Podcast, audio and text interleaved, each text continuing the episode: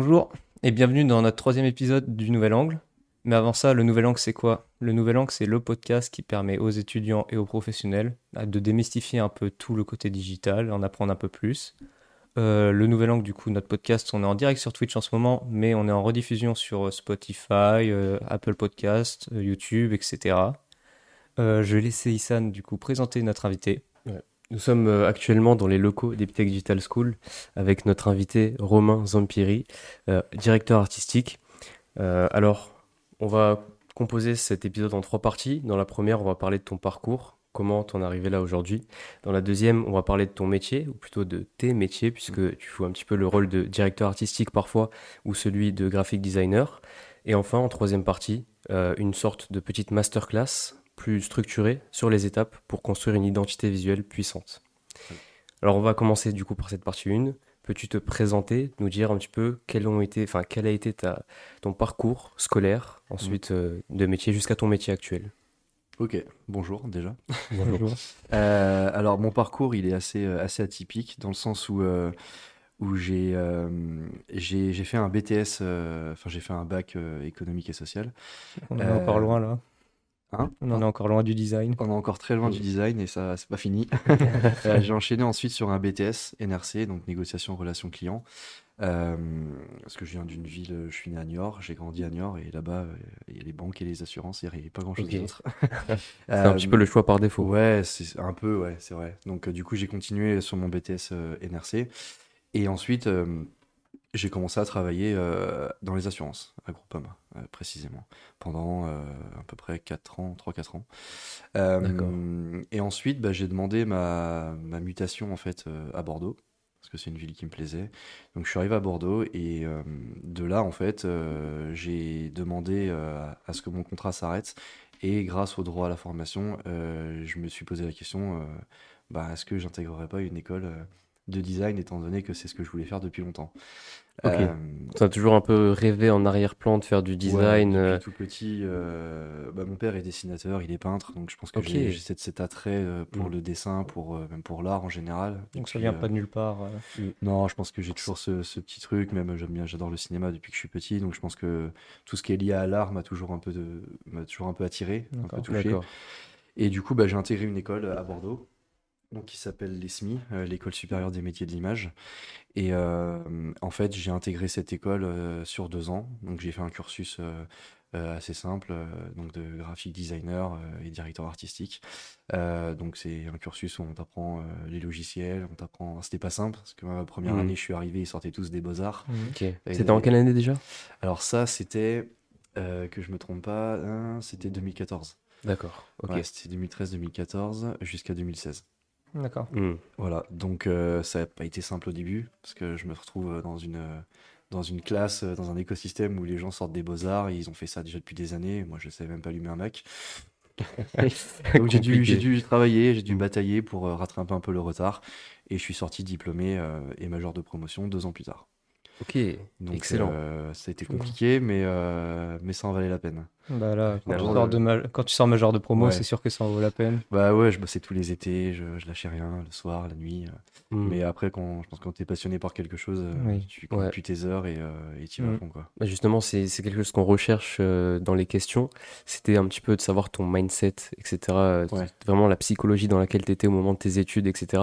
Donc toi, en fait, tu es passé du, un petit peu du choix par défaut, le choix un petit peu peut-être de la sécurité avec ton BTS relation euh, et, c'est quoi commerce, commerce NRC, NRC, ok. Ah ensuite plutôt la passion. Ouais. Totalement ouais.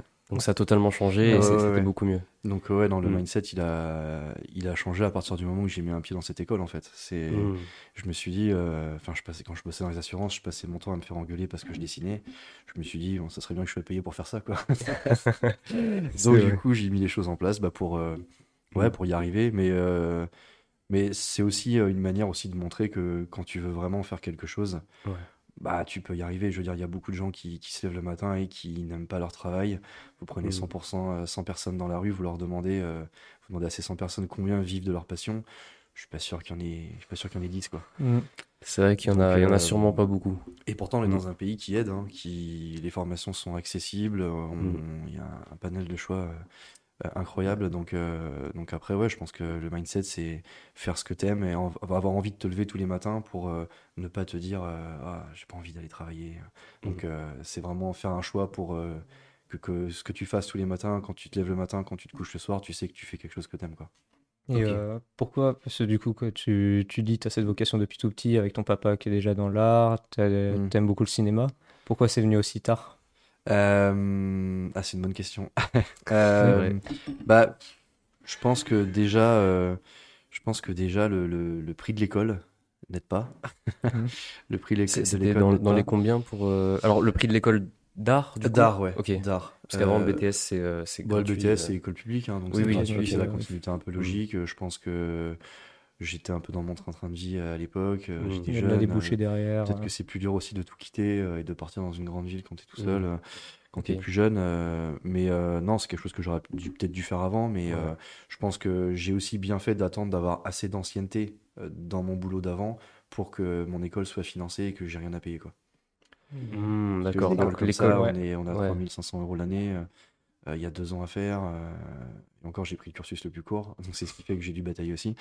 Mais euh, non, non, après, euh, je pense que je l'ai fait au moment où il fallait le faire, quoi, où, je me, où je me sentais prêt de le faire, en tout cas. Ok, donc il y il y avait deux cursus, plusieurs peut-être? Oh, il y Toi, tu as pris le ouais, il plus y en avait court. plusieurs. Tu pouvais choisir. les différences entre. Ouais, tu euh, pouvais choisir deux années, comme mhm. moi j'ai fait. Où je me souviens, tu avais aussi trois années où la première année, c'est une mise à jour des arts appliqués. Donc en gros, c'est un peu plus light et on te. On te, on va on- c'est un tremplin, on t'amorce un peu euh, comment vont se Mhm. passer les deux prochaines années. Et dans cette euh, mise à jour-là, bah, tu as des gens comme moi qui sont en reconversion. Et j'avais pas envie, moi, j'avais envie d'aller direct dans le dur. Et puis, je pense que de, de, sou- de mémoire, je pense que j'avais pas assez pour financer trois ans. D'accord. Euh, donc j'ai pris cette, euh, j'ai pris cette option-là. Et en plus, c'est une école euh, qui, où ils te prennent sur dossier, quoi. Et moi, je me rappelle quand j'ai fait les portes ouvertes et que j'étais dans le tapé au bureau du directeur, euh, j'avais rien à montrer, quoi. Tu aurais dit, euh, j'aime bien les faire des dessins. euh, ouais, que j'avais un, j'avais un book quand même où je dessinais beaucoup. Et j'ai posé le truc sur la table, j'ai fait voilà, ça, je veux le faire sur un écran. Un peu au culot. Ouais, un peu, Et ouais. justement, ces études-là, qui sont des études d'art, c'était vraiment sur des écrans. euh, com- comment on peut appeler ça en fait? Alors j'avais plusieurs cours quand même. hein. Il y avait Mm. des cours en fait où on t'apprenait. euh, c'était assez euh, chronophage, mais en même temps, je pense que c'est comme ça que ça rentre le mieux. C'est qu'on avait quatre semaines où euh, pen- non-stop, où pendant euh, dans la semaine on avait 8 heures de Photoshop. Donc 8 x 4, 32, ça faisait 30 heures de Photoshop. On faisait que ça. Après, on faisait la même chose sur Premiere Pro, la même chose sur After Effects, la même chose sur Illustrator, euh, la même chose sur, euh, sur tous les logiciels en fait. Mhm. Et pour que ça rentre, pour que ça rentre, pour que ça rentre. Mm. Et euh, et c'était quoi la question? Alors, la question. Pourquoi Wow. je parle de ça? Je sais Ah oui, c'était les différents cursus. Ouais, les différents cur- cursus. les- moi, je. Ouais, et donc en fait, et donc en fait, ouais, c'était une des manières pour que les logiciels rentrent le, le plus facilement possible. Mhm. Après, il y a pas mal de vidéos, on avait de la photo, on avait des cours de dessin aussi, euh, on avait pas mal de choses hein, en fait. hein. Euh, donc avec des bons profs, euh, des Donc, cours de typo. C'était du digital et en même temps euh, des dessins. Ouais, il y avait un peu de papier quand même. hein. Il y avait un peu de papier parce que comme à apprendre les bases, on avait beaucoup de cours de marketing. On avait énormément, de, D'accord, on avait énormément de marketing parce que bah, pour comprendre comment une marque fonctionne, euh, pour euh, euh, c'est un, un exemple par exemple, on avait des, des TP qui duraient 4-5 heures où on nous demandait bah, vous prenez une période de l'année, Halloween, vous prenez par exemple tel produit, vous prenez tel, tel message, tel ton et vous devez en faire une pub. Voilà. Et Hmm. sur des concepts marketing, on devait réussir justement à, à se servir de ces compétences-là pour, bah, pour amener un projet à terme. Quoi. Et ces compétences-là, parce qu'elles ont évolué. Par exemple, tu parlais de Photoshop. Photoshop, euh, entre le moment où tu as fait tes études et aujourd'hui, ça a évolué. Maintenant, il y a l'intégration de l'IA, euh, Ouais. l'IA générative. Est-ce que ces compétences-là, tu les, tu les utilises encore? Ou tu vas chercher encore aujourd'hui euh, des Ouais. nouvelles compétences pour pouvoir euh, peut-être améliorer ou euh, C'est un, un- mix des deux en fait. hein. C'est-à-dire que je continue d'utiliser ce que je savais faire à l'époque et je viens ajouter à ça bah, les nouvelles choses euh, euh, qui sont ajoutées aujourd'hui. Mhm. Euh, De toute façon, c'est un métier créatif, donc il faut, tu es obligé de te mettre à la page. euh, Ouais, bah, typiquement, la par page exemple, niveau euh, logiciel, Ouais. euh, je, alors je pense qu'en 2014, il n'y avait pas Figma. Non. Non, ok. Je sais bien ce que je pensais. Non, Euh, malheureusement. comment, comment, parce que toi, tu as aussi fait euh, du web design, on en reparlera un petit peu plus Ouais. tard dans, dans les détails, mais comment tu faisais euh, pour ce genre de choses où aujourd'hui, il y a des logiciels très précis qui le font très bien, Ah oui. mais à l'époque, euh, C'était une quoi galère. C'était une galère. C'était la raison pour laquelle je détestais le web design à l'époque et que je l'adore maintenant. C'est, c'était très compliqué dans le sens, euh, bah, enfin très compliqué. En fait, on, Pas du glisser-déposer. ouais, non, il n'y avait pas ce système de drag and drop. C'était, euh, en fait, on était sur Photoshop, on faisait nos calques et on venait avec l'outil tranche venir sélectionner nos parties de nos designs et on venait exporter en fait chaque partie. Oh là là. Euh, c'était une galère. euh, Et pas du Ça tout en plus ergonomique ouais. parce que ça Mm. calculait pas le, le responsive. Donc tu étais obligé de faire la même chose après en format iPhone, Ah. en format tablette et de dupliquer. Alors que maintenant sur Figma, il y a des outils, des plugins qui vous permettent juste en redimensionnant la fenêtre, euh, tout vient, tout vient s'imbriquer euh, parfaitement. Vous avez euh, l'onglet code, vous Mm. décochez, ça Mm. vous met tout votre CSS de tout ce que vous Ouais. avez designé. Oui. Ça, c'est nouveau, ça. Ouais, c'est il y a pas longtemps Ouais. qu'ils ont ajouté ça. C'est assez pratique. Ah, c'est pratique. Ok. Ouais. Donc, en tout cas, sur tes études, euh, donc tu as commencé par un BTS, ensuite l'école où tu as appris Ouais. le web design, le graphic design, mais aussi un petit peu de marketing. Alors il y avait du marketing, il y avait des Mm. cours de, de photos aussi qui étaient incroyables. Aussi des cours de photo Ouais, les cours de photos, ils étaient incroyables parce qu'on Bon, avait quand même, en deux ans, il y avait euh, Ouais, on avait un de prof euh, qui travaillait sur, euh, de mémoire, qui travaillait sur euh, le film Amélie Poulain, et qui, qui était, euh, je me rappellerai toujours d'un des premiers cours où on est arrivé, il nous avait demandé d'arriver avec notre appareil, et il nous a dit, euh, là, vous avez, on, a, on avait 4 heures de photos, Mm. euh, ou 3 heures, je sais plus, non, c'était 3 heures, et il nous a dit, vous prenez votre appareil, vous vous barrez, là, vous allez dans Bordeaux, et je veux une photo, avec tel thème. Vous avez une heure pour prendre la photo. Quand vous revenez, vous avez une heure pour la retoucher. Et à la fin, je veux votre photo. Cette photo-là, ça sera votre note du trimestre. Une seule photo. Et en une photo, tu fais. euh, ouais, ouais. Et euh, bah, moi, Ah à l'époque, qui Ouais. ne faisait pas de photo, Mm. Ça a été compliqué. Et tu Mais- te souviens encore de ta photo euh, Ouais, je me souviens. C'était dans le jardin public. En Ouais. plus. C'était, l'as gardée, euh, tu le- euh, je sais plus, non, je sais plus où elle est. Mm. Je la retrouve, mais elle était. J'avais pris une photo un peu en, en contre-plongée où j'avais balancé des feuilles. C'était pendant l'automne, je me rappelle. J'avais balancé des feuilles. J'avais fait un truc pas trop mal. Je crois que j'avais Mm. 14 ou 15, Ok. un truc comme ça.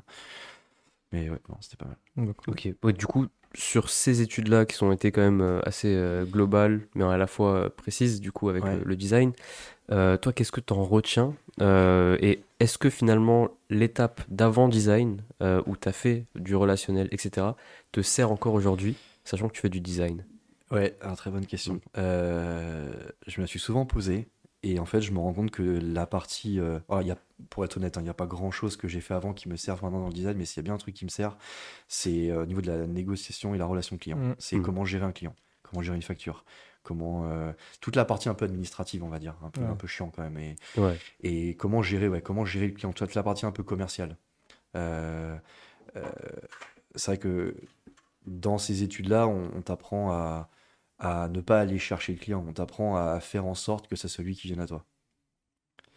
Et donc ça, c'est Mhm. quelque chose qui, surtout dans mon métier, au niveau de la communication, au niveau des réseaux, euh, ils mettent des choses en place bah, pour que j'ai le moins prospecté, euh, enfin le moins possible à prospecter, quoi, et que ça soit le client bah, qui qui va venir à moi grâce à ma visibilité, en fait. D'accord. Donc ça, c'est du coup d'un point de vue de freelance. Ouais. Ou en Freelance. entreprise, peut-être que Alors, ça... en, en entreprise, je pense que quand tu es en recherche d'emploi, je pense que c'est un peu la même chose. Quand tu es sur LinkedIn, je pense que quand tu communiques bien. Ouais. Alors, évidemment, euh, c'est pas le même système parce que là, tu vois des offres euh, qui défilent et puis tu viens cliquer dessus, tu poses ta candidature. Mais je pense qu'il y a des chasseurs de tête qui peuvent aussi très vite Mhm. te trouver euh, si tu communiques bien sur ce que tu fais. Quoi. donc euh, ouais, Ok.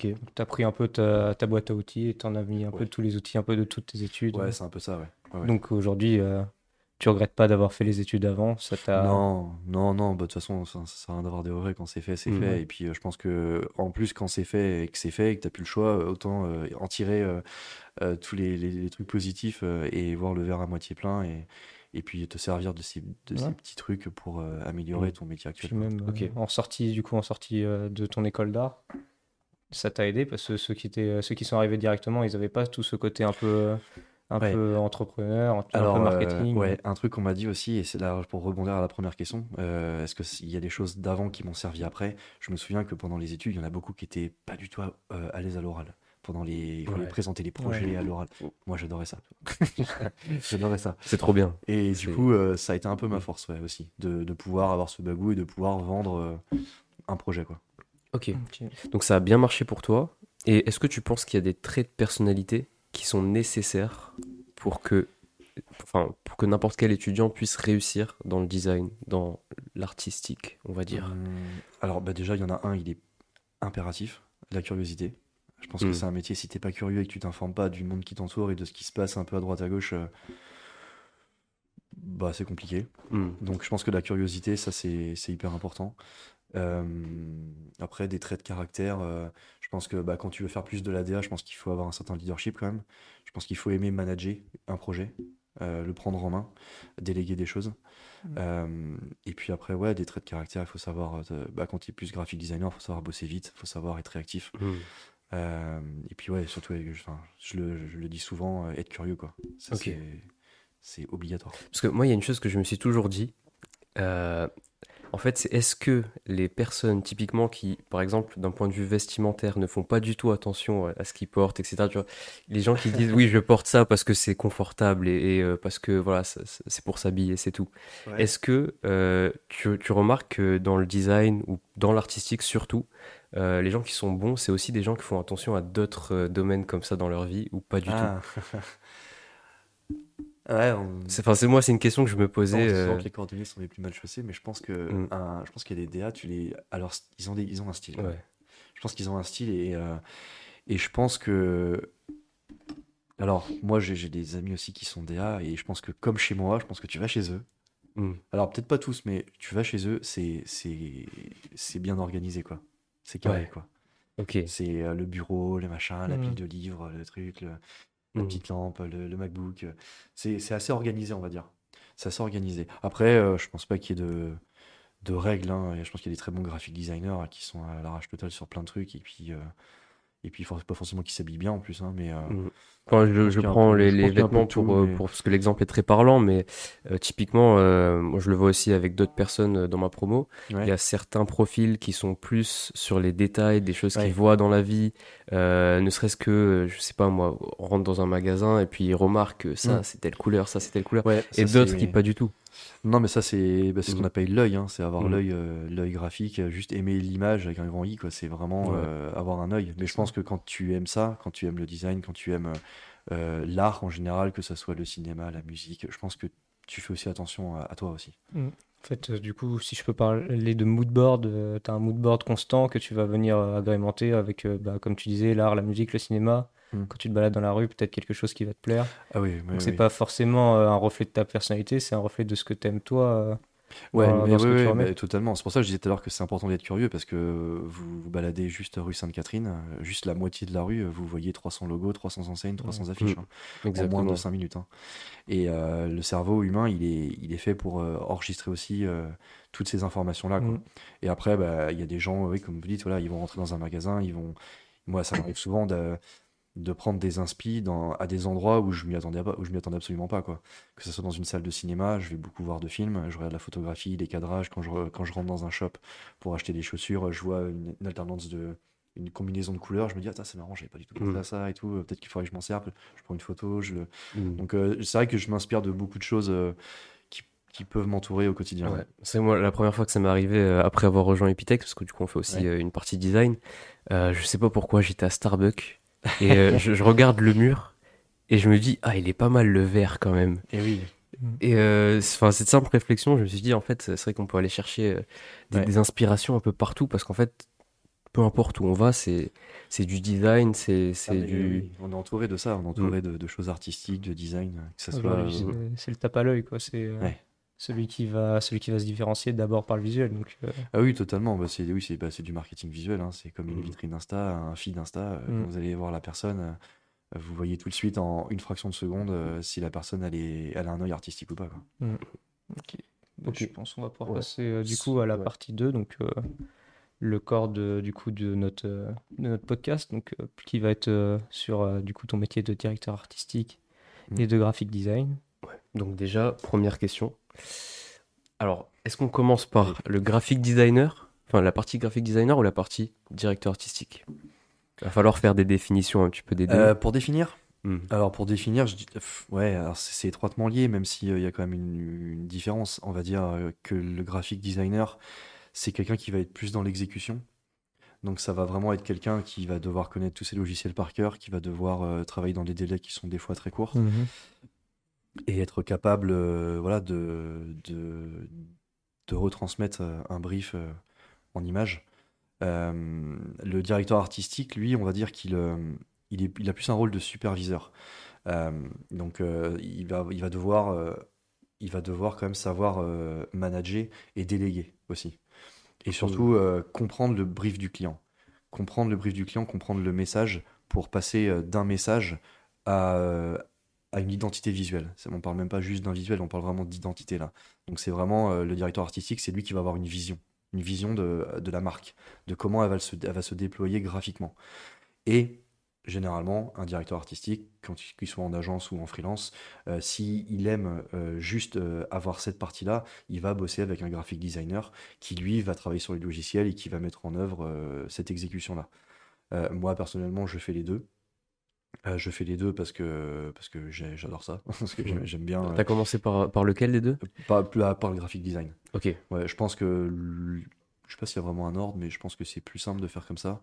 Parce que quand tu es graphic designer, euh, tu as la légitimité pour pouvoir en diriger d'autres plus tard. Parce mm. que tu comprends euh, comment, comment un graphic designer fonctionne, tu comprends comment, à quel point les logiciels des fois sont compliqués, euh, tu comprends tout ce process créatif-là en fait.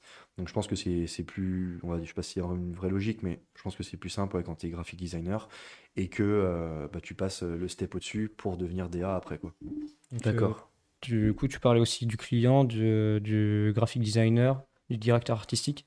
Qui c'est qui va donner ou un pourcentage qui va donner vraiment l'identité visuelle de la marque? C'est le DA. Donc c'est pas le client qui va venir donner ses couleurs. Euh. Oh là, non, certainement ouais. Je le déconseille. alors, ça doit arriver souvent. Alors, euh, il va pas donner directement ses couleurs, il va valider un moodboard en mmh. fait que le DA va faire. Euh, le DA, lui, son rôle en fait, c'est de discuter, d'avoir une grosse partie communication avec le client et de pouvoir en fait définir une vision en fait, une stratégie. Et euh, effectivement, c'est pas le client qui va dire euh, moi je veux un logo qui soit comme ça, je veux des couleurs qui soient comme ça. Alors ça peut arriver que le client il ait un coup de cœur et qu'il ait, il ait déjà une petite vision, s'il a un œil et tout. Maintenant, c'est au DA de le driver en fait et de le diriger, de lui dire euh, là ce que tu fais là, ça va pas marcher. Moi je te conseille plutôt ça. Ou alors effectivement c'est une bonne idée, je vais le développer. Donc, mais la vision à long terme et, et la création de l'identité, ça, c'est le rôle du DA, quoi, de faire ça. Ok, le graphic designer, lui, il n'a pas son mot à dire dessus. Bah. C'est la dictature. Ça, ça, bah, ça, dépend si vous allez dans une agence de communication, par exemple. Euh, si vous allez dans une agence de communication, euh, l'ordre, il est très simple. Vous avez le directeur de créa, vous avez le directeur artistique et vous avez le graphic designer. Des fois, le directeur de créa et le DA, c'est la même chose, hein, ça peut arriver. Hmm. Et donc, généralement, le DA, il est en contact direct avec le client dans les agences. Euh, dans les briefs, c'est à lui de décider s'il inclut ou pas le graphic designer. Et ce qui se passe, c'est que généralement, une fois que le brief est fait et que la com peut, enfin, que la partie conception euh, commence à, se, à démarrer, euh, le graphic designer, oui, il fait de l'exécution, quoi. Après, un graphic designer qui va être en freelance, sans s'en rendre compte. Moi, je connais des graphic designers, ils s'en rendent peut-être pas compte, mais ils ont un rôle de DA en fait. Hmm. Ils font déjà de la DA. Ils se disent graphic designer, mais sans le savoir, quand tu gères toi-même le client et que c'est toi-même en tant que graphic designer qui crée l'identité du client et que tu es capable, tu n'es pas, obligé, pas obligé de diriger cinq personnes pour faire de la DA. Déjà, si tu diriges le client, tu es déjà dans la DA. Après, ce, qui, ce qui diffère un peu de la DA et du graphic designer, c'est aussi un peu la relation client. Si c'est le DA qui est directement en contact avec le client. Bah, c'est pour ça que généralement le graphic designer il est plus sur de l'exécution. quoi. Et c'est pour mm. ça que moi j'avais envie de, de, passer le step au-dessus il y a des années de ça pour euh, pouvoir euh, avoir un contact direct avec le client et pouvoir aussi euh, transmettre des, des, idées et une vision. Quoi. Mm. Donc c'est vrai que mm, quand tu es juste graphic designer, ça peut être compliqué des fois de, bah, de transmettre un peu tes idées parce que tu sais que tu as un DA qui va pas être forcément d'accord avec toi, qui va avoir une vision différente. Donc après, bah, c'est soit tu gravis les échelons et dans ton agence, tu essayes de passer DA pour euh, justement être en contact un peu plus avec le client et transmettre tes idées, soit tu es à ton compte et puis bah, tu décides euh, de, dire que tu es DA parce que tu fais de la DA et que tu es capable de le montrer avec des projets concrets. Ok. Bah, donc du coup, il y a cette relation euh, un peu hiérarchique entre les deux. Il y a ce côté où le designer fait plus de l'exécution le directeur artistique fait plus la création euh, de l'identité même de, la marque. Euh, et en fait, moi, ça, me fait penser à quelque chose, euh, le, terme artistique, comparé au celui de, designer. Et on a fait ça, ça me rappelle aussi mes cours de terminale en philosophie. C'était la différence entre l'artisan et l'artiste. est-ce que dans ces deux rôles, il y a un petit peu cette relation-là? Parce qu'en cours de terminale, du coup, ce qu'on fait, c'est que on nous dit que l'artisan, du coup, il apprend à faire les choses des tâches manuelles qu'il doit répéter pour maîtriser. Ouais. Euh, et puis, plus il en fait, plus il est, plus il est bon dans son domaine. Ouais. Alors que l'artiste, lui, c'est plus. euh, Enfin, il peut arriver sans aucune légitimité, faire quelque chose de très bien. Ou euh, En enfin, c'est plus de l'inspiration du. Ouais. Tiens, Qu'est-ce que t'en penses, toi, de, de ce côté-là? Euh, bah, c'est un peu la différence Mm. du coup qu'il y a entre l'art et le design, quoi. Ouais. Du coup, on peut retrouver cette Alors, relation. euh, ouais. moi, je- j'ai une idée assez précise là-dessus. Mhm. Euh, pour moi, l'art, euh, c'est quelque chose où, euh, où chacun peut avoir une interprétation subjective des choses. Ouais. Un design, c'est fait pour transmettre un message. Si vous prenez une œuvre d'art, et c'est pour ça qu'on met des œuvres d'art dans les Mm. musées et pas des œuvres de design, parce que les œuvres d'art, chacun peut avoir son interprétation, et dans une galerie d'art, n'importe qui peut acheter, du coup. Mm. Un design, ça va transmettre un message. Si vous mettez cinq personnes devant une œuvre d'art, vous pouvez être sûr que les cinq personnes, si vous leur demandez euh, ce qu'elles en pensent, elles vont avoir un avis différent. Si vous mettez cinq personnes devant un design, les cinq personnes vont comprendre le même message. Mm. Donc Parce le que- graphic design, c'est pas de l'art.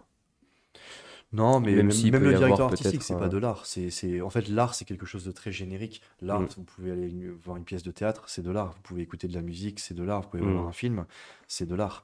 Euh, vous pouvez faire du design, c'est de l'art. Et donc, en fait, pour moi, le design, c'est peut-être une branche, en fait, de ce que peut représenter l'art, en fait. Mm. Donc Oui. après, c'est étroitement lié quand même des fois. Mais... Mais donc, Ouais. pour que le design touche les cinq personnes et qu'elles aient le même, mésa- le même message, il faut qu'il y ait des règles. Ou contrairement, l'art, il y a un peu moins de règles. Donc, euh, Oui, c'est un peu ça en fait. Mais c'est les règles qui font que le message il va être clair. Euh, Je trouve un exemple concret, mais, euh, mais euh, si vous mettez euh, le design, ça va plus se rapporter à une pub par exemple. Euh, Mhm. Si je prends un exemple, vous mettez une pub, vous mettre une pub Nike.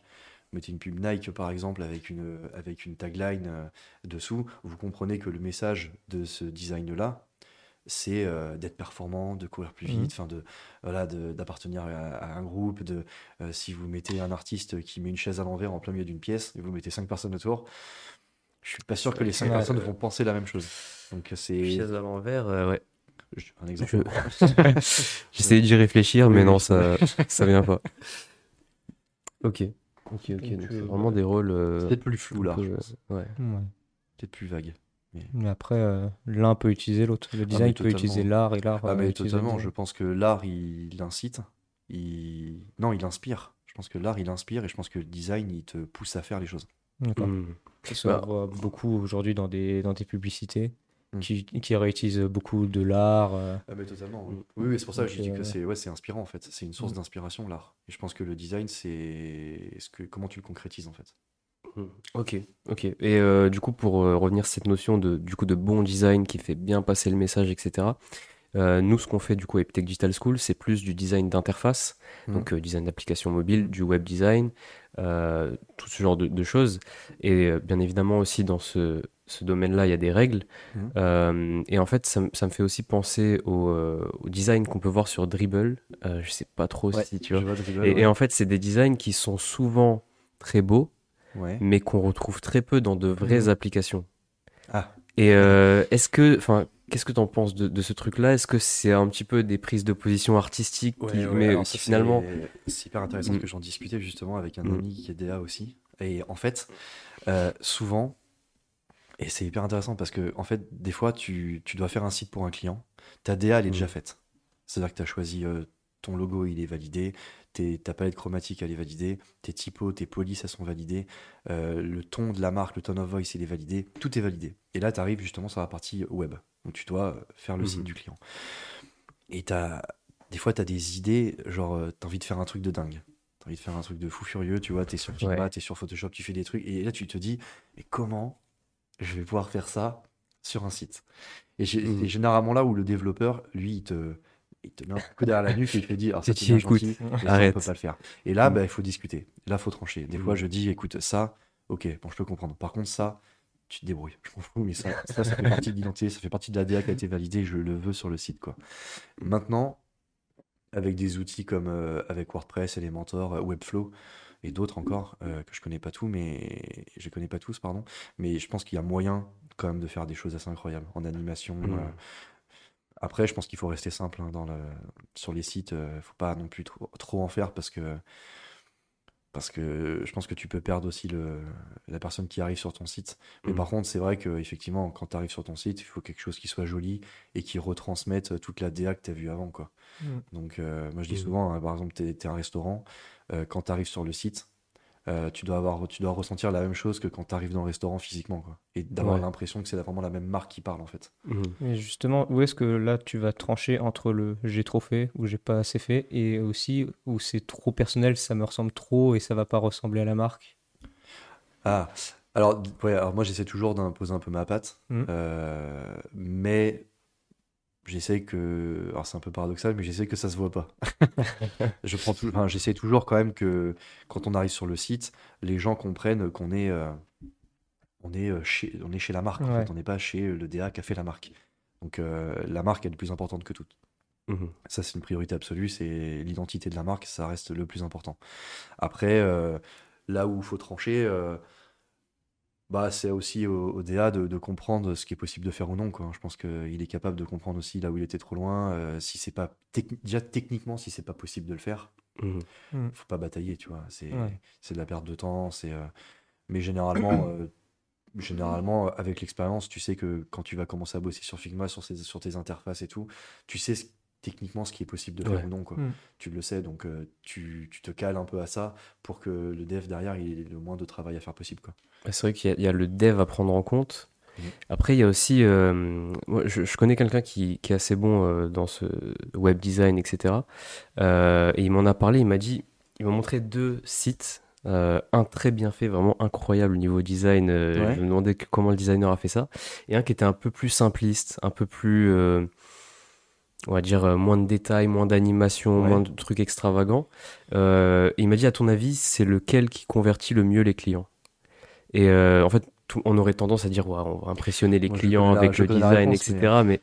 en fait, c'est celui qui est plus simple. Bien sûr. Donc c'est peut-être là aussi le sûr, moment c'est où on peut se dire, que- en fait, j'en ai trop fait. C'est pour ça que je Mm. disais tout à l'heure, faut pas trop en faire. Il faut Mm. pas mettre trop d'animation sur un site. Tu perds le, tu perds l'internaute. Et pourtant, c'est des belles animations, Mais là, Ça- chercher beaucoup plus le côté UI que le côté UX euh, Ouais. sur une interface. exactement. Oui, c'est vrai que l'expérience utilisateur, bon, elle a beau être euh, intéressante, euh, si derrière ça convertit pas. euh, Mm. Mais après, ça dépend ta cible, hein. ça Mm. dépend, euh, ça dépend ta niche, ça dépend qui tu cibles. Mais généralement, les gens, ils aiment bien les choses simples. hein. Ils ont pas envie de d'avoir Ouais. trois parallaxes avant de Ouais. pouvoir cliquer sur un bouton. Ça, euh, Enfin, c'est beau les animations, mais si tu sais pas où Ouais. cliquer, euh, Et ouais, c'est ça. C'est ça. L'appel à Ouais. l'action, elle est importante quoi, sur un site. Donc on parlait Ok. euh, du coup de Figma, mais tu dois aussi utiliser euh, d'autres outils aussi pour le web design. J'utilise que Figma. Alors, j'avais essayé Adobe Dimension. Ouais, Euh, Adobe Dimension? Ouais, Je connais pas. Adobe connais Dimension. ça me dit un truc. Ouais. C'est dans la je crois que suite, j'ai déjà Creative vu un Cloud. petit tuto. euh, Mais en vrai, Mm. je, je- je- enfin, Figma pour moi est tellement euh, utile et complet Mhm. maintenant que j'ai pas vraiment de temps à consacrer à un autre Mm. logiciel. Et quand j'estimerais que bah, qu'il y a peut-être mieux ailleurs et que euh, Figma atteint ses limites, peut-être que je mettrais un nez euh, dans autre Ouais. chose. Mais Ouais. entre euh, déjà After Effects pour la- les, les effets spéciaux, euh, Premiere Pro pour le montage vidéo que je fais beaucoup aussi, Illustrator pour tout ce qui est vectoriel, Photoshop. Euh, InDesign, s'il y a des catalogues à faire, euh, Figma, ça fait déjà beaucoup de, donc, Ouais. ouais, donc Beaucoup tu de utilises la logiciels. suite Adobe et Figma et après tu ouais, t'arrêtes là. principalement, euh, ouais, c'est ça. Et après pour les inspirations, tu vas les, les, les trouver où? Euh, beaucoup, euh, beaucoup Insta, Mm. beaucoup Behance, Ouais. euh, Dribble Ouais. aussi, euh, Pinterest. Ok. aussi qui commence Ouais, à Moi, euh, Pinterest, euh, je- j'ai du mal à comprendre. Alors, je, j'avais- je sais, je sais que il étudie. J'avais énormément à comprendre et on m'a expliqué il y a pas longtemps que ça a un truc de fou aussi. Ça, c'est quand sur Pinterest, tu peux l'utiliser pour faire ton SEO maintenant. Ah bon? Ouais, c'est. Moi, J'aime beaucoup Pinterest parce que c'est surtout au- euh, autour de l'algorithme qui te propose beaucoup de choses qui te ressemblent. Donc euh, sur Ouais. l'inspiration, en fait, tu Mm. vas pas être perdu, tu vas retrouver un peu toutes les inspi que tu, que tu utilisais déjà avant. Mais c'est vrai que ouais, t'as pas de vrai- Enfin, une fois que tu as un peu SEO, ouais. ce que t'aimais, Mhm. euh, une fois que euh, que t'aimes vraiment, enfin que t'as mis ce que t'aimais euh, sur Pinterest, de lui-même, il Ouais. va venir te proposer des choses qui sont un peu dans le c'est- même, euh, enfin avec l'algorithme. euh. C'est un moodboard qui s'actualise euh, Ouais, tout le ouais, temps. c'est C'est ça, en fait, c'est super cool. En fait, moi, de- je comprends pas l'application, enfin le, le, le concept en soi. C'est-à-dire, En fait, il tu faut- tu t'inscris, tu sélectionnes. Euh, Non, faut un peu l'utiliser un peu avant pour qu'ils comprennent réellement. En euh, fait, c'est quels des épingles et tu peux vraiment créer des moodboards euh, depuis l'interface et le partager direct avec le, avec le client. euh. Ok, mais généralement c'est utilisé pour euh, se faire des mood boards, trouver de l'inspiration. Ouais, je pense que c'est une source d'inspiration, Oui. Pinterest, à Mm. la base. hein. C'est vraiment ça, c'est pouvoir euh, poster un peu. euh, Bah, c'est autour des métiers artistiques. hein. De toute façon, bah, on trouve de tout sur Pinterest. Je pense Mm. que c'est un mood board partagé. Mm. euh, Ouais, puis Behance, lui, est plus, euh, il est plus dans le, dans le, le partage de portfolio en ligne. Mm. Quoi. Ok, ok, ok. Donc euh, Dribble, Behance et Pinterest. dans tes inspirations. Pinterest, Design Inspiration, c'est longtemps que j'ai pas été dessus, mais pas mal aussi. Mm. Je connais pas. C'est plus un site qu'un. Mais en termes d'inspiration euh, graphique, ouais, on va dire que c'est ces trois-là. Ouais. Après il y a aussi, euh, moi je suis tombé sur un site il y a pas très longtemps, je crois que ça s'appelle Awards. Le quoi? Awards, je crois. Ah, Awards. Ah oui, pour les Awards. sites. Awards pour les sites internet, Mm. c'est peut-être l'une des meilleures plateformes. Ouais. Avec 3W. je crois. Ouais. Oui, oui, c'est ça. Ouais. Je sais plus il y en a combien, mais Ouais, il y en a c'est- beaucoup. Ouais, c'est Mm. ah, c'est très très bien, euh, Awards. généralement, ils mettent euh, il y a une catégorie, je crois, les, tous les sites primés euh, tous les Ouais. ans. euh. Ouais. Toi euh, aussi, tu peux faire aussi un peu ta petite pub. Est-ce que tu postes du coup euh, tes designs que tu fais un peu pour que les Sur autres puissent s'en inspirer Sur ma page Insta Pro, euh, ouais, Erzo, ouais, j'ai tous mes, tous mes designs, euh, tous mes, toutes mes photos, toutes mes DA, ouais. Et, Mm. euh, et euh, même sur mon site internet aussi, qui va sortir, euh, là je l'ai totalement refait, ça fait deux mois que je suis dessus, et qui va sortir normalement dans la semaine. Ça sera quoi le nom du site? parfait. Le nom du site c'est erzo.fr. D'accord. Erzo. Voilà, c'est le blaze Insta. euh, Mm. Et donc Erzo, c'est ton agence de freelance Ouais, c'est un, ça- peu le comment nom ça un peu le nom, d'artiste qui me sert euh, sur nom Insta d'artiste et sur, euh, sur mon site internet. Ouais. Ok, c'est pas vraiment une agence si t'es tout seul. Non, non, non, je, Mm. je- non, non, je suis pas en agence. Je suis vraiment à mon compte et Mm. euh, c'est vraiment un choix ça que j'ai fait. Et par contre, euh, ça m'empêche pas de venir travailler avec d'autres DA, avec des vidéastes, des, des photographes des fois, Mm. qui eux aussi sont en freelance. Donc euh, plutôt que c'est un peu une entité un peu, euh, un peu invisible, mais c'est un peu un regroupement de, de freelance quoi. Ok. Ça ressemble beaucoup bah, du coup à Nicolas qu'on avait reçu dans le premier épisode. Avec, Mhm. euh, c'est vrai que salariés. lui, en fait, il est freelance et euh, il est aussi dans un collectif de freelance. Ok. Euh, il nous expliquait qu'en fait, bon, le, le freelance, euh, c'était très bien pour lui euh, dans les débuts et qu'au bout d'un moment, il trouvait que c'était quand même pas mal de se rapprocher, et de travailler, de collaborer avec d'autres personnes Ah mais de toute euh, façon, pour le euh, côté humain, pour la collaboration, c'est Mhm. la règle, euh, on va dire de base si Mm. on veut réussir, je pense. Ouais. Ouais, c'est collaborer, ça t'amènera forcément toujours des, des bonnes choses quoi. C'est vrai que parce que si t'es freelance pendant euh, des années, euh, Ouais. Bah, t'as le. compliqué un peu de- le- un peu le, le, le truc négatif de bosser tout seul. hmm. Mais t'es pas si seul que ça. Il y a, des, il y a plein de, il y a des coworking, il y a des, tu peux te regrouper avec des, des gens qui font le même métier Mhm. que toi et qui sont en freelance aussi. Mm. Euh, après, quand tu crées une agence, c'est- c'est pas les mêmes, c'est pas les mêmes Non, règles, c'est- pas les mêmes charges, c'est pas les mêmes. Mm. C'est différent. Oui, là, on rentre en entreprise après. Et ouais, c'est ça. Donc, euh, le choix de rester à son compte en freelance, il y en a beaucoup qui le font et moi j'ai pris ce parti-là aussi. Et je pense qu'actuellement, en tout cas, c'est le mieux, c'est le mieux pour moi. Ok. Comment se donc du coup euh, en, tant que freelance d'abord, euh, comment se répartit ton quotidien? Euh, Ah. Est-ce que tu es assez flexible sur les horaires ou est-ce que tu t'imposes vraiment de commencer tous les jours à la même heure? Comment ça se passe? Est-ce que tu bosses chez toi? Est-ce que t'as un Alors, je bosse Mm. particulièrement chez moi. Mm. J'ai un bureau Mm. euh, exprès, attitré à ça. Euh, je travaille aussi en coworking, ça m'arrive, euh, avec des amis, des gens qui font le même métier. Euh, alors, en termes de- d'horaire, on va dire que j'ai un peu changé là-dessus. Je m'imposais beaucoup avant, vu que je sortais d'entreprise, euh, d'avoir ce réflexe-là de commencer à 8h, à midi, je vais manger, je regarde ma petite série, à 13h30, je reprends le travail, je continue jusqu'à 18h, 18h30. Trop boulot dodo. Ouais, en fait, maintenant, je m'impose, c'est vraiment un truc que je m'impose, c'est de ne jamais faire la même journée deux fois d'affilée.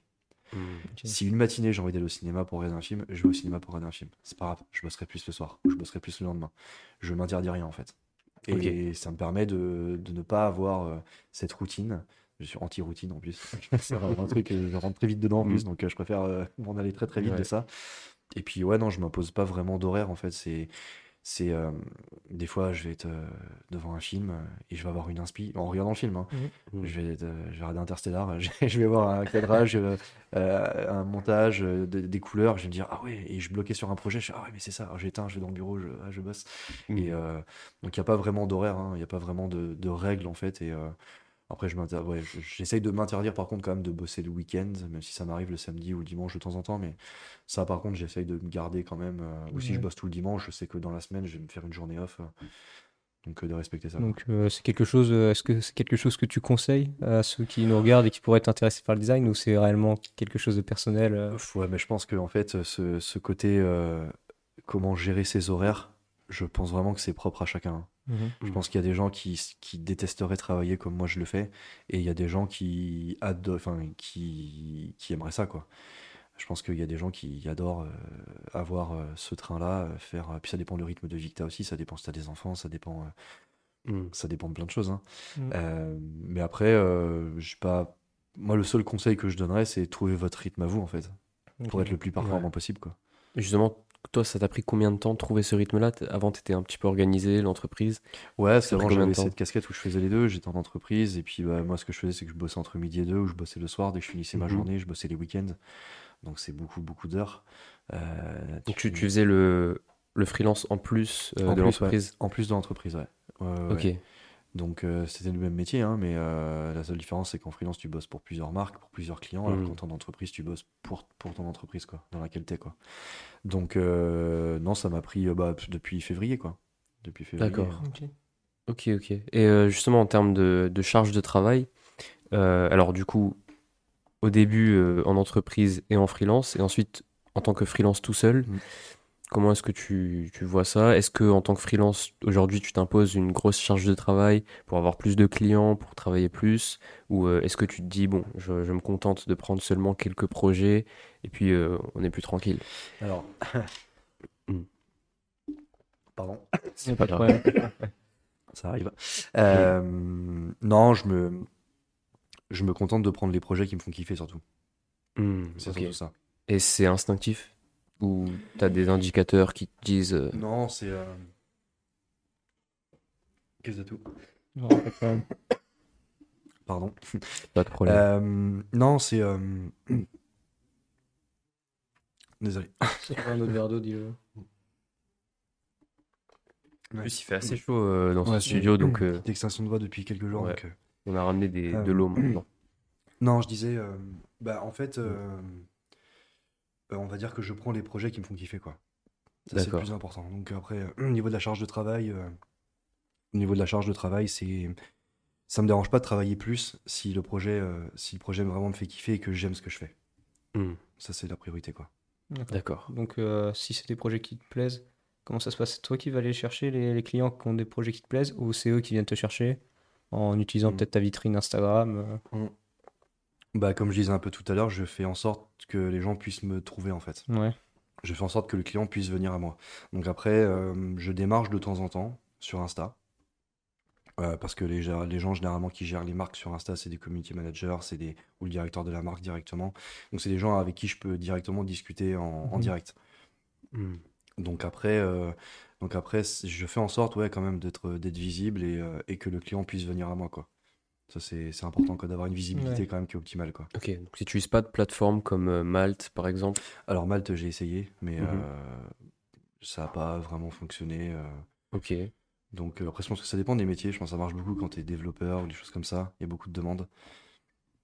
Mais là, pour l'instant, euh, pour l'instant, la, par- la partie Malte, euh, je l'avais un peu mis de côté. Alors après, euh, c'est quelque chose, euh, je pense, qui fonctionne quand même si on est assidu dessus. hein. Hmm, Mais c'est vrai que moi, je fonctionne beaucoup sur Insta, sur Instagram avec ma vitrine, le site internet. Je fais en sorte d'avoir un peu de, de visibilité dessus. Ouais. Ok. Bah, euh, c'est vrai que sur Malte, euh, bon, c'est la problématique classique d'avoir ses premiers clients parce que bon, une fois que Hmm. tu as eu euh, une cinquantaine de clients et que tu que des bonnes notes, etc., j'imagine que c'est beaucoup plus facile. Ouais, je pense qu'il y a un tremplin, il y a un lancement. à- Voilà, c'est le lancement qui prendre doit être plus début compliqué. ouais. Et c'est vrai que toi, du coup, aussi, tu as eu ce lancement, euh, mais pas sur Malte, du coup. Comment Non. ça s'est passé, toi, au lancement? Ah. Au début du ouais, ça freelance. doit être compliqué parce que toi, Mm. c'est beaucoup sur le visuel. Donc, euh, aller chercher des clients alors que peut-être euh, tu viens de commencer, t'as pas beaucoup de visuel Bah, à présenter. ouais. Mais en fait, quand j'ai commencé à, à- Je me suis mis en freelance en fait dès que j'ai eu mon diplôme. Mhm. Ou Après, j'ai trouvé une entreprise où j'ai travaillé quand même, mais euh, j'ai gardé mon freelance. Et en fait, je me servais de mes projets, euh, de mes projets euh, d'étudiants, d'école. D'accord. On avait pas mal quand même, on avait fait pas mal de projets quand même. Mm. Donc je me suis servi de ça pour faire un petit, portefo- un petit portfolio. Euh, et après, bon, j'ai eu la chance, euh, par un certain hasard quand même, et un peu de chance, ouais, euh, de, de travailler avec une grosse cliente assez vite. Très très grosse cliente. Et qui est Caroline Receveur. Euh, Pour Mhm. ceux qui connaissent. Donc, euh, qui a créé pas mal de marques, est PDG de plein de marques. et qui m'a offert une, comme une bonne visibilité. Le fait d'avoir travaillé pour elle, euh, déjà, je pense que niveau mindset, c'est assez incroyable. Et niveau, euh, niveau design, niveau euh, visibilité, c'est vrai que ça, a quand même- ça m'a apporté quand même pas mal, pas mal de, de monde, sur mon, pas mal de vues sur mon travail. Donc j'ai commencé à, à être contacté par plusieurs marques, par des, des petites marques, des moyennes, euh, mo- moyennes ou grosses tailles. Et puis bah, au fur et à mesure, euh, au fur et à mesure, euh, ouais, je me suis fait un petit nom dans ce milieu et puis, et puis ça a commencé à bien marcher, quoi. Donc, donc après, je pense que ce qui est important, c'est quand on se lance, c'est, c'est, faut pas même pas hésiter à faire des projets fictifs des fois. Moi, je faisais des typos des Mhm. fois, des, des, des, des- des espèces de artwork et tout, et, et je balançais ça sur Insta. euh, ouais. et généralement, bah, une agence qui va tomber dessus, euh, même si c'est, euh, même si, si tu l'as fait pour toi, bah, elle va être intéressée par ton style, quoi. Parce que Ouais. c'est ce qu'elles recherchent au final, les marques, elles recherchent un style plutôt que quelqu'un, quoi. Elles vont regarder d'abord ton style et ton, ton, ton, Mm. ta patte artistique, quoi. Ok. Donc, tu parlais bah, de Caroline Receveur, tu disais ça s'est très bien passé, mais peut-être il y a des clients avec qui ça s'est pas très bien passé. Ah, alors ça, j'ai eu là-dessus, j'ai eu de la chance. Ah ouais Euh, j'ai pas sou- j'ai eu une cliente. euh, c'était un peu dans un secteur sportif, je Ouais. crois, où on a arrêté le projet en plein milieu parce que. avait t'arrêtes Ouais, c'est ouais. bon, c'est comme un accord. hein. On a dit on arrête parce que là, Ouais, là je perds du temps. Euh, je, je Mm. perds de l'argent, vous aussi, vous perdez votre temps. Euh, elle savait pas trop ce qu'elle voulait, elle changeait d'avis tout le temps. Donc là, ça a été la seule fois où j'ai dit stop. Ouais. J'ai dit là, stop. Mais sinon, non, franchement, non, non, j'ai eu, des- j'ai eu la chance de tomber sur des clients euh, qui, avec humainement, ça s'est hyper bien passé. Euh, j'ai eu la chance de travailler après pour, euh, bah, pour Hugo Philippe, euh, donc le mari de, de Caroline Rosser, sur toute la marque Cruel Pancake à Dubaï. Et ça a été une expérience folle aussi, humainement et créativement. Et il y a eu d'autres marques aussi. J'avais fait une affiche pour Nike à Londres où euh, le projet était fou aussi. Et euh, Ok, une affiche pour Nike. non, j'ai pas de. Ouais. Ok, ouais. Non, ça c'était Mm. euh, même Kappa. J'avais fait, j'avais fait, j'avais fait un, un design de typo sur Kappa qui remettait en avant le partenariat entre Kappa et le Stade Français au rugby. ok. Donc après, c'était, ça a été floqué sur, sur des ballons, sur, sur des goodies. Donc non, c'était sympa. Mm. Après, non, j'ai pas de souvenir vraiment négatif, d'expérience négative avec le client. Donc ça, c'est plutôt ouais. une chance. Et quand tu bossais euh, bah, pour Nike, ça veut dire là, du coup, tu bossais pour une grosse multinationale Tu as des comptes à rendre à qui quand tu bosses Ah, c'est, euh, bah, en fait, tu t'es jamais en direct vraiment avec Ouais. Nike. hein. C'est le directeur Nike Europe qui était euh, en direct avec une agence euh, et l'agence euh, m'a contacté. D'accord.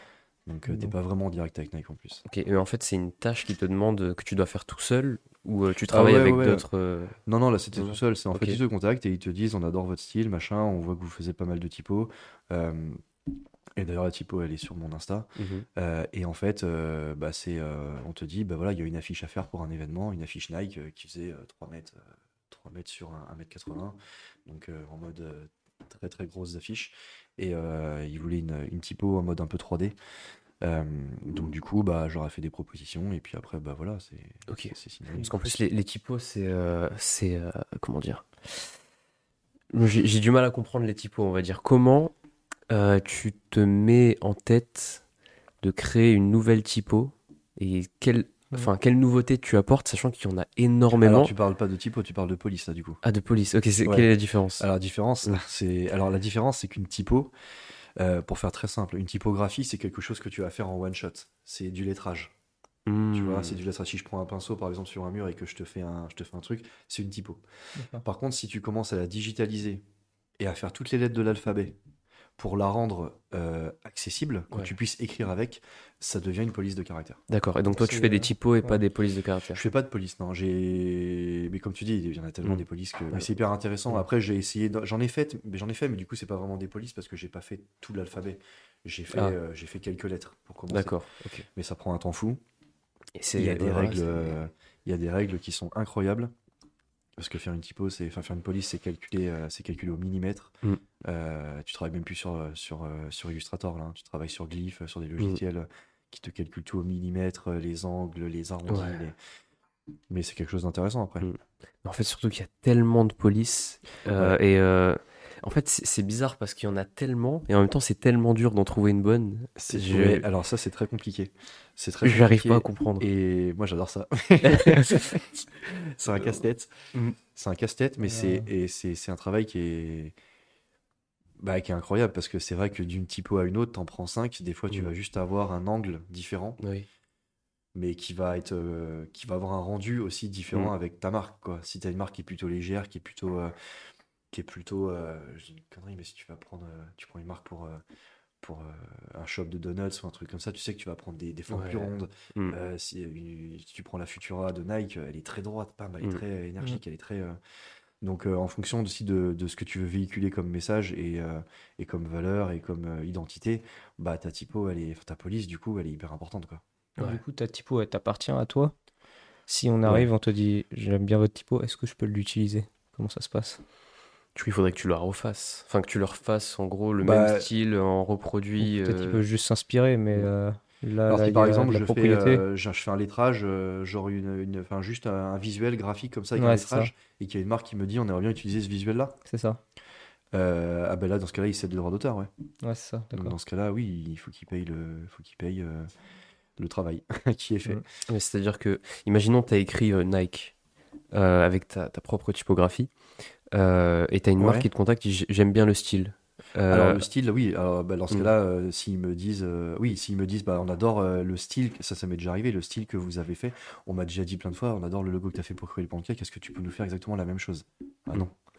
je peux vous faire dans le même style, en broche, Mm. mais ça va pas être exactement les mêmes lettrages, parce que je peux pas. Oui. C'est Mm. bah, fait à, unique à la à marque. la main.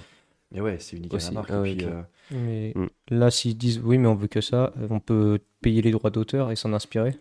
Là, t'acceptes ou. euh, Du coup, c'est les droits d'auteur de, de, de Cruel Euh, Pancake qui. Enfin, c'est tes droits d'auteur à toi ou c'est ceux de la marque? De- non, non, bah là c'est ceux de la marque maintenant. Parce Ok. que vu que, Ah, d'accord. vu que Mm. j'ai cédé le logo, ok. Vu que j'ai cédé, Mm. euh, on va dire, les, les, la- les droits intellectuels, je sais plus comment on appelle ça, mais euh, c'est Oui, c'est- propriété c'est- intellectuelle, propriétés oui. intellectuelles, Mm. ouais, c'est c'est la marque qui possède le logo. maintenant. Donc derrière toi, c'est pas toi qui gères tout ça.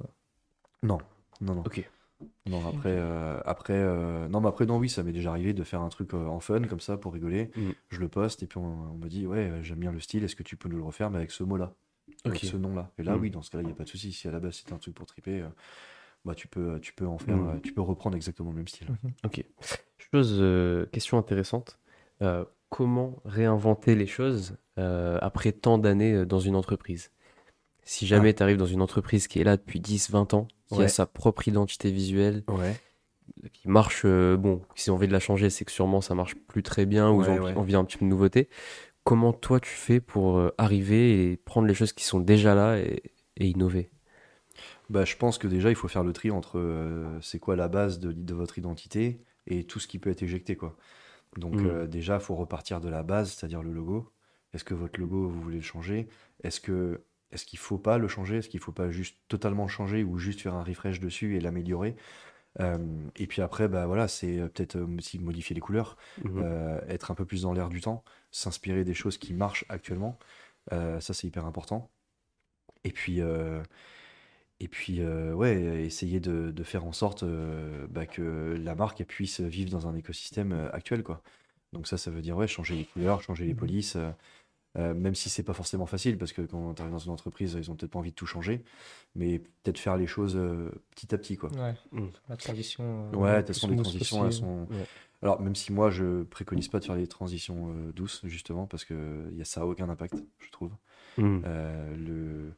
enfin, tu regardes toutes les plus grosses marques qui ont changé d'identité, ça a été violent quand même à chaque fois. hein. Ouais. C'est Bah, justement, euh, des fois, euh, alors en plus, il y a cette, euh, cette tendance, on va dire, pour utiliser le terme de, de Le blending, Ouais. celui, celui de blending qui, euh, en fait, bon, on va dire que pour résumer euh, aux étudiants, euh, c'est le fait de prendre sa marque qui a une, une identité forte et euh, de faire en sorte qu'elle ressemble un peu plus à ce qui est utilisé de manière moderne. J'ai par exemple en tête Mm. les marques de luxe. Ouais. Aujourd'hui, quand on recherche leur logo, ils se ressemblent quasiment tous et c'est juste le nom de la marque écrit euh, avec quasiment la même police d'écriture à chaque Ouais. fois. Ouais, ouais, c'est vrai. Qu'est-ce que t'en penses toi de ouais, cette. Bah, tendance là, j'ai euh, j'ai travaillé pour une agence Mm. justement où on m'a demandé de faire euh, une identité pour une marque de luxe. Le Mm. mood board, c'est pas compliqué, c'était euh, Chanel, Dior. C'est les mêmes. C'est- C'est c'est toutes les mêmes marques. Yves Saint Laurent, euh, ils ont tous Mm. changé en plus leur logo. Avant, c'était des Oui. typos à empattement. Mm. Maintenant, ils prennent des typos euh, qui sont euh, des polices qui sont droites, qui sont Mhm. sans sérif. Mm. Euh, vous prenez Chanel, vous prenez. euh, Et en fait, euh, ouais, je pense que dans le luxe, en fait, ils aiment juste la simplicité. Mais après, tu peux avoir un logo. Par exemple, Dior, ils font quelque chose d'assez fort. C'est que vous regardez leur. si vous prenez leur logo, il est simple. Il est simple, Dior. Par contre, leur DA, elle est folle. C'est-à-dire qu'ils vont prendre des illustrations euh, qui sont incroyables au détail, ils vont en faire, ils vont l'imprimer sur des grosses toiles, ils vont faire des packaging. En fait, c'est ce que tu en fais à côté. Le, le Ouais. Chanel, la typo, elle est simple, mais les deux C imbriqués à l'envers, euh, derrière, vous le mettez en doré, sur, euh, ça marche en fait. En Mm. fait, c'est le lo- ils prennent un logo simple parce que derrière, ils savent qu'ils vont faire une DA qui est folle. Et qui, Ouais. le logo, il va marcher. Il marchera partout, en fait, tu le retiens. Mm. Donc, euh, je pense que dans le luxe, ils n'ont pas envie de faire des choses complexes, ils ont envie de faire des choses qui sont simples et qui sont euh, facilement reconnaissables, visibles. Ouais. Dans l'évolution du coup du logo, on voit aussi beaucoup sur les réseaux un peu la caricature du dégressif qui va arriver au minimalisme pur où juste il restera le point en bas à droite du Ouais. logo. Est-ce que tu penses qu'on va arriver à là sur beaucoup de logos ou... euh, je pense que, alors peut-être pas jusqu'à là, mais je pense que, euh, bah, on te dit souvent que, enfin, que ce soit dans le luxe d'ailleurs, ou même euh, une marque qui veut se créer, on te dit toujours d'avoir trois logos. Mm. On te dit toujours d'avoir un logo, euh, le full logo, donc il y a, euh, on va dire, le nom, il y a le pattern au-dessus, une Mhm. espèce de, de pictogramme, et puis une baseline, hein, une coachline dessous qui va être un slogan. Ouais. Vous prenez par exemple Nike, qui est euh, Nike qui est euh, avec la virgule dessous, Mm. le swatch, et dessous Just Do It. Là, vous avez votre logo complet. Après, vous avez le logo simplifié. Vous enlevez le Just Do It, vous avez juste la virgule avec le Nike. Et après, vous avez le logo simple, enfin encore plus simplifié où il reste juste euh, la virgule. D'accord. Donc, euh, je pense que c'est bien d'avoir, euh, on va dire, euh, un full logo, un logo intermédiaire et d'avoir un logo très simple. Mais je pense qu'à l'avenir, on va chercher à faire des choses qui sont ultra simples. Et c'est pas grave d'avoir pour logo un losange ou un carré. Mm. Je, je- je grossis. hein. Ce qui est important, c'est qu'est-ce que tu en fais derrière au niveau de ta DA. Euh, parce que la- faire une belle identité visuelle, euh, enfin, avoir une bonne direction artistique, c'est pas juste avoir un beau logo. Le logo, c'est pas ce qui fait la DA. C'est ce que vous faites à côté, quoi. Si Mm. vous prenez, euh, vous prenez McDonald's, vous prenez, vous prenez Apple, vous prenez Lego, si ces trois marques-là, prenez Nike, vous prenez un de leurs packaging, vous cachez le logo, en une fraction de seconde, vous savez quelle marque c'est. Vous Mm. prenez une boîte de Lego, vous cachez le, le- le logo Lego, vous savez que c'est Lego. Une boîte de frites euh, euh, McDonald's, vous cachez le M, vous savez que c'est McDo. Mm. faut que ce soit, rentré dans la conscience ouais. euh, Mais ouais, c'est ça, donc, parce qu'il y a des codes couleurs, parce qu'il y a les polices, parce que Ouais. vous prenez juste Just Do It, vous savez que c'est Nike. Il n'y a Mm. même pas besoin d'avoir la virgule, il n'y a même pas besoin d'écrire Nike, parce que vous Ouais. savez que c'est eux, quoi. Puis Et un, donc, euh, un autre exemple de branding que j'ai euh, qui me vient en tête justement, euh, et je sais plus qui a dit ça, donc je pourrais pas le citer, euh, mais c'est euh, en fait si Nike faisait un hôtel, on arriverait à imaginer à quoi il ressemble. Parce qu'en fait, Ouais. Nike a tellement une forte identité qu'en fait c'est plus juste le, le logo. On va pas s'imaginer juste des virgules, mais on peut imaginer que l'hôtel serait un peu comme ça, euh, telle couleur. Ah euh, oui, mais ça encore, tu peux le faire avec Mm. plein d'autres marques. hein. Ouais. Tu, peux faire un, tu peux faire un hôtel Tesla, tu peux faire une voiture Exactement. McDonald's. bah, Ouais, Louis tu peux- Vuitton bah, sur les là, le- Mm. ce qu'ils vont sortir là, Ouais. c'est extravagant, mais en même temps c'est pas choquant parce que c'est Ah oui, non, mais totalement. euh, Quand tu as Mm. une forte identité, tu peux euh, faire un, un produit qui n'est pas du tout dans ton secteur d'activité, tu sais que c'est toi. Il y a bah, beaucoup, de, le- beaucoup designers qui le font d'ailleurs, hein, ça sur, Mm. avec- même avec, avec l'IA maintenant. Il y a beaucoup de.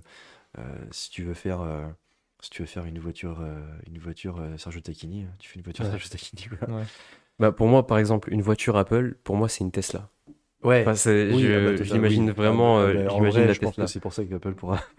c'est pas leur but en plus, mais, mais totalement, oui, le minimalisme euh, Mm. pur avec euh, l'espèce d'iPad euh, Ouais. comme tableau de bord.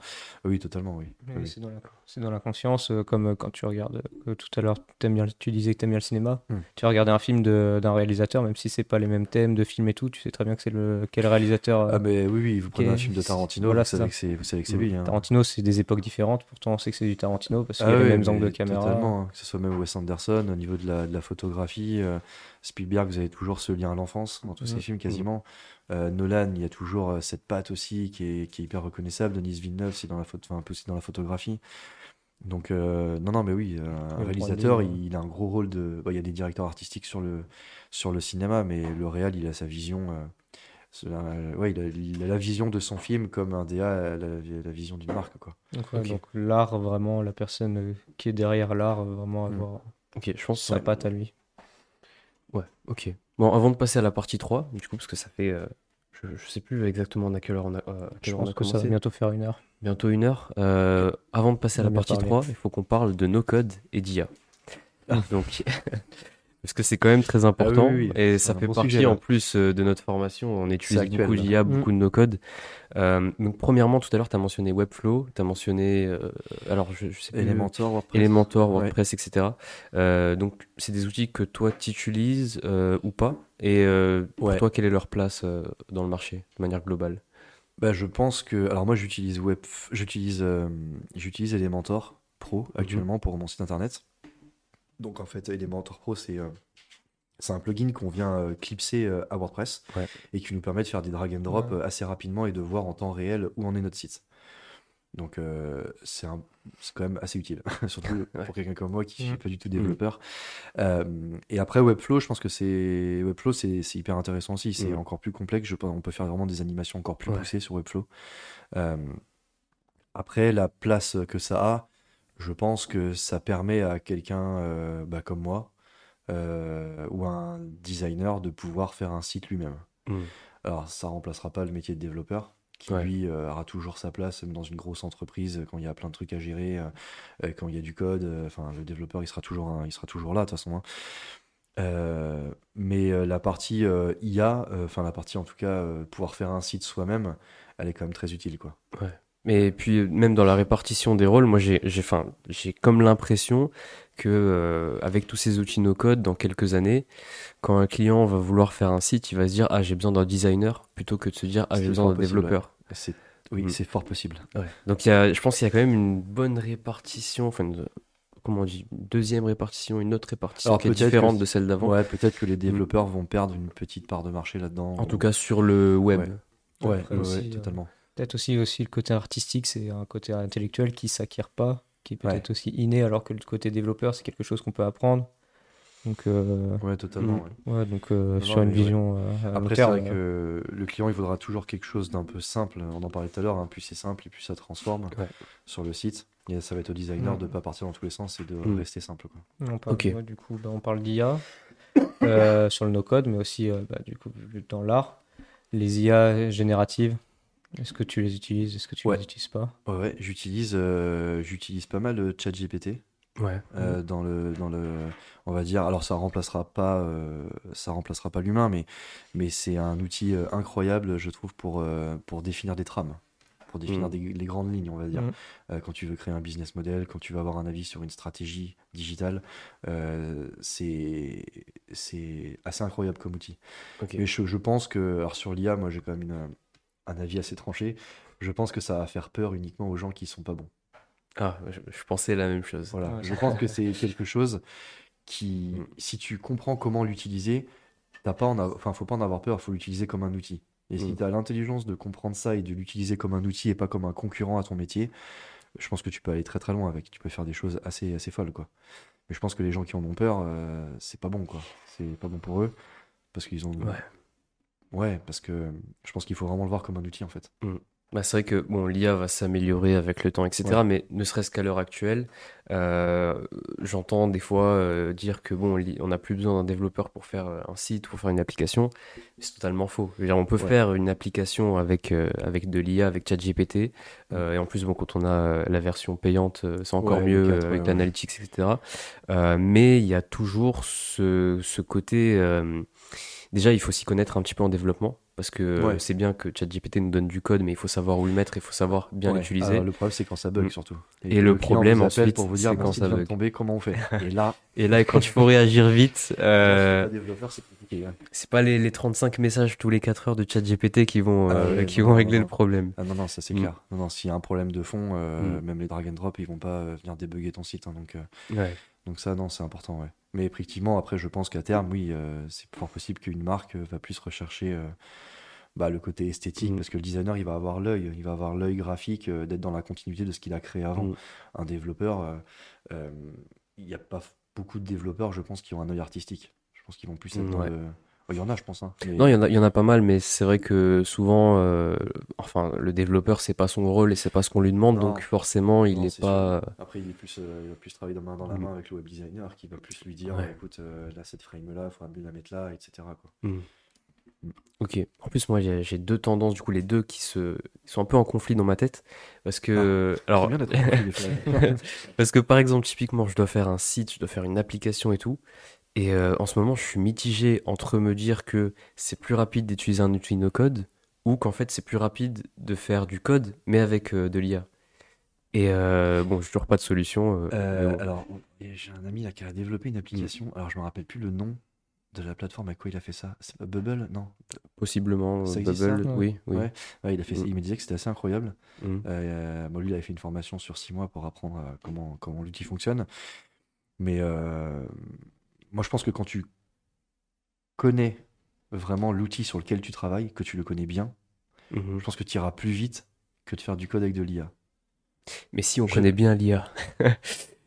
en fait, c'est vraiment. bien connaître l'IA Bah, Enfin, savoir euh, utiliser un prompt, par exemple. euh, Ouais. Et puis si on a un petit peu quand même de... Alors on n'est pas totalement nul en code, donc on a un petit peu de connaissances en code. Ouais. Et, euh, et du coup on arrive un peu à, à Ouais. compléter. Et en fait, du coup, j'imagine c'est... Enfin, je sais pas, j'arrive toujours coup, pas à savoir ta- bah, c'est lequel... ce que, c'est ce Bah que certains font à l'école, d'autres le font pas. Il y en a qui font du full code, d'autres qui ont un peu de connaissances, qui vont utiliser leurs connaissances en mettant Ouais. le, le code dans, directement dans ChatGPT en disant voilà, il y a ça qui va pas. Mm. Euh, Ça, ou alors je vais ça, rajouter c'est ça. Ouais. Et Ouais, ça, c'est un gain de temps énorme.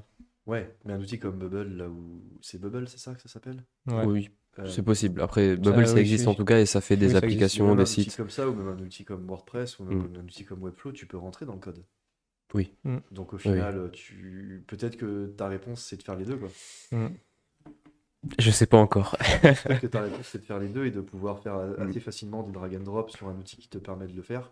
Mm. Et derrière, après, euh, bah, de venir euh, modifier les trucs un peu qui te dérangent dans ton code, en fait. Ok. Ouais, Et c'est vrai. Ouais.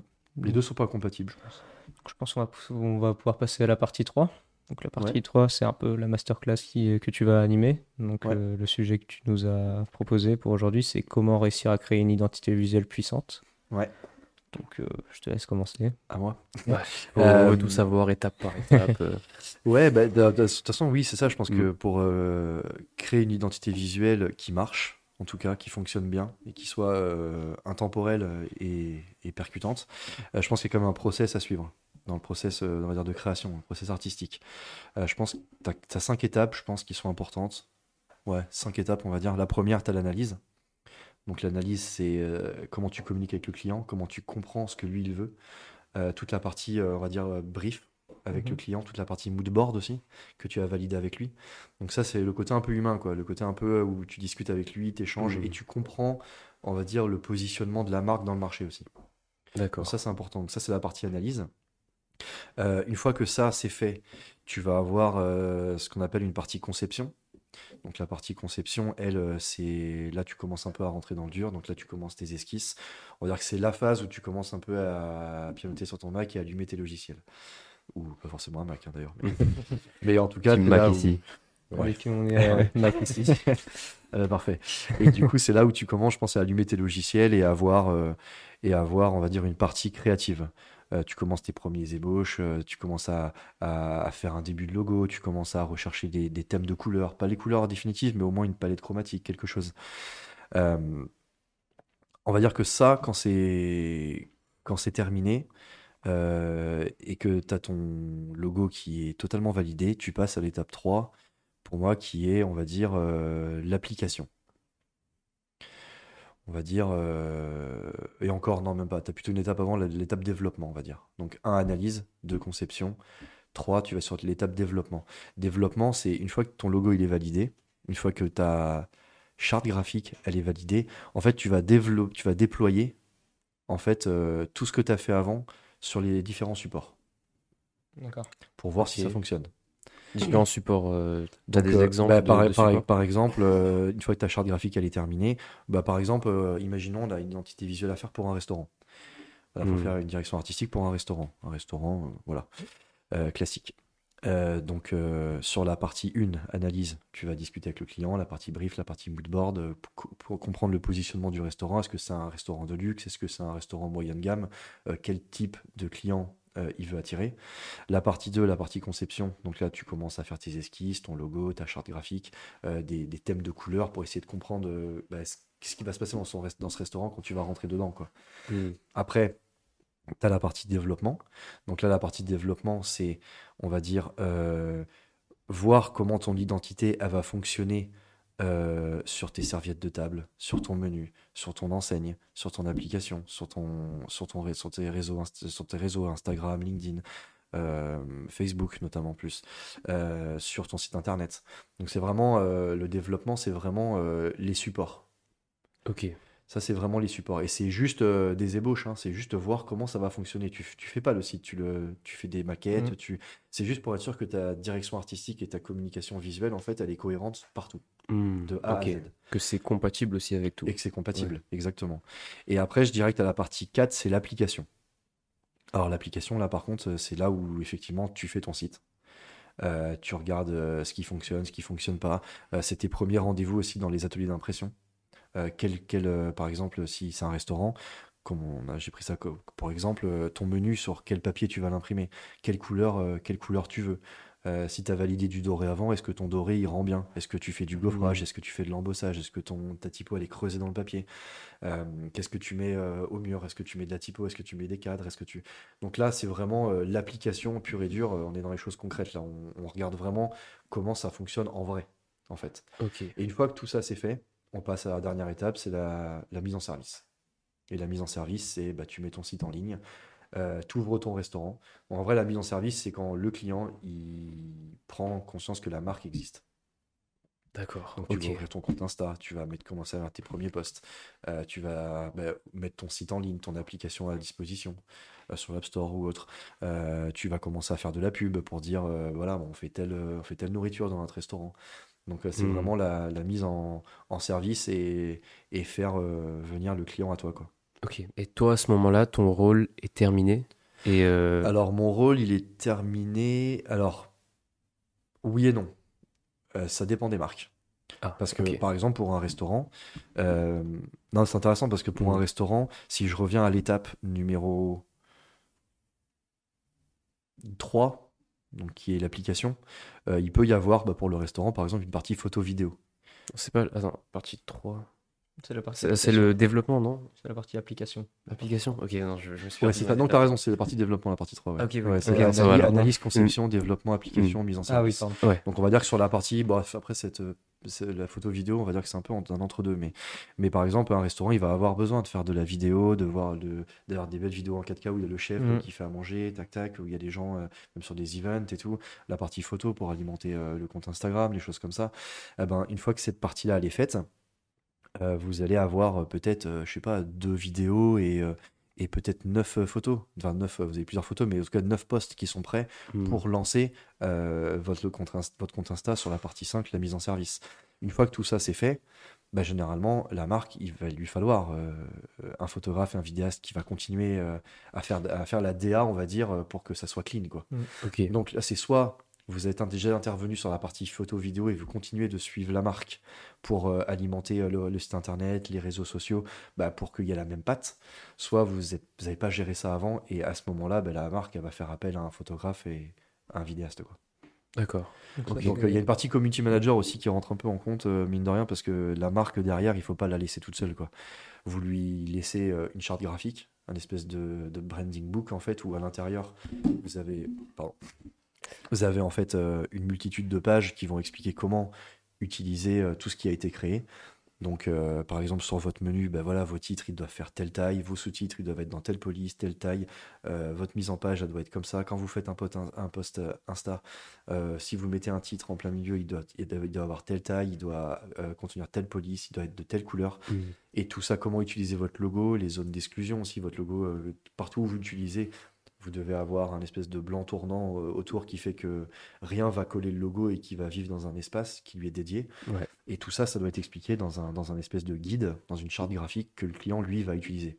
Et dès qu'il va se poser la question euh, de ah, euh, comment je vais utiliser ça, normalement, en consultant cette charte graphique, il est mhm. censé avoir sa réponse. D'accord, ok.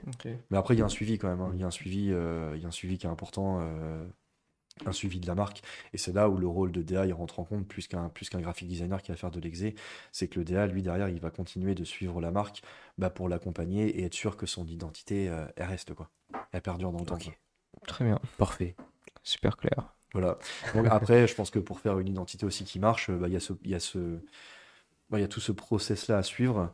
Mais ça rejoint un peu tout ce qu'on a dit au début. C'est il faut être créatif, il faut, Mm. il faut, euh, il faut s'informer aussi de s'inspirer de tout ce qui nous entoure. euh, Il faut être en, en veille concurrentielle euh, constamment en fait, Ouais. et s'inspirer de tout. Après, c'est propre à chacun, mais ouais, c'est que moi je m'inspire beaucoup de- du cinéma, je, m'inspire beaucoup de, de choses que je peux croiser dans la rue, et euh, un truc qui va me rester en tête peut potentiellement me servir pour une future DA, pour une marque euh, des années après même.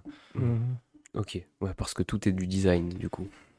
Ben ouais, ouais, tout est, Tout est un petit peu tout la du matière d'inspiration. est mal. On ouais, voilà, vraiment de, de tous les domaines. euh, que ce soit du design ou de l'art, euh, de toute façon, tu t'inspires. euh, tu t'inspires. euh, ouais, tu t'in- parce que je pense que l'art, euh, l'art est inspirant dans le sens où ça va te donner euh, des brides d'idées et le design te montrer comment le faire. Exactement, ok. Voilà. Très bien. Ben, merci beaucoup. J'ai juste une petite dernière question aussi. Parce que du coup, vu qu'on est dans l'art, le design, ceux qui veulent s'intéresser à ça, Mhm. euh, est-ce que tu as des, t'as des ouvrages à leur, à leur conseiller ou même euh, des inspirations, des gens à aller voir? Des mentors, des, euh, Ouais. des inspirations. Bah, déjà, les personnes qui veulent s'orienter dans le design, Mhm. si vraiment c'est ce qu'elles veulent faire, faut pas qu'elles hésitent. Il faut qu'elles y, faut qu'elles y aillent à, à fond et qu'elles jouent le jeu à fond. Quoi. Faut oser en fait. Enfin moi, je sais que ce qui fait que j'en suis là, c'est que j'ai osé en fait. Si j'avais pas osé, il se serait rien passé et je serais euh, rempli de regrets et, et ça faut pas. Donc après, je pense que euh, Il y a peut-être des livres. euh, Ouais, il y a des œuvres. Bah, après, comme ouais, c'est propre à chacun. C'est, il y a des, il y a des. Moi, je sais qu'il y a des, il y a des designers, des typographes que je suis depuis des années et qui m'inspirent tous les jours, quoi. Mhm. Euh, même des réalisateurs qui me, qui m'inspirent. Donc après, des œuvres, euh, des œuvres. Moi, j'ai plein de livres chez moi. J'en ai plein. euh, J'étais longtemps abonné au magazine Étape, euh, qui est pour moi, euh, qui est pour moi un bon. euh, Ouais, c'est c'est une bonne série, on va dire, de livres qui bah qui qui sont très inspirants parce que ça à chaque fois ça regroupe des artistes, des designers, des photographes et on voit leur travail, on voit comment comment ils ont fonctionné.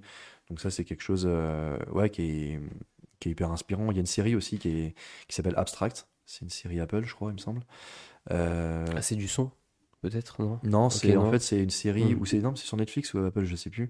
Ça s'appelle Abst- Abstract, ouais, donc abstrait en anglais. Et du Mhm. coup, ça, c'est une série qui fait euh, euh, huit épisodes, je crois. Et un épisode est Mhm. dédié à un métier créatif. Ah, Ok. ok. Mhm. Donc euh, il y a un épisode sur un typographe, il y a un épisode sur euh, le photographe qui photographie toutes les stars pour le New York Times. Euh, Il y en a un qui est concepteur en jouets. Enfin, tu vois, c'est il y a plein de trucs. euh, qui bossent pour Lego et en fait c'est des séries comme ça où, euh, où je pense que ça permet aussi d'avoir un, un mindset euh, qui te met bien dedans quoi. Ouais, très bien. Parfait. Voilà. Eh ben, merci à a toi. été dit. ouais. Merci à toi Romain pour être venu euh, merci ce soir pour, pour parler de, ton métier et de ta passion aussi. C'est gentil. Et Avec puis, plaisir. euh, Merci. Merci à vous d'avoir regardé. Et puis, euh, je le rappelle, comme, euh, comme j'ai dit au début, euh, on est en live sur Twitch, mais on est aussi en rediffusion sur Spotify, YouTube, Apple Podcast et Deezer sur le nouvel angle. Vous avez juste à chercher. On sera là. Au revoir.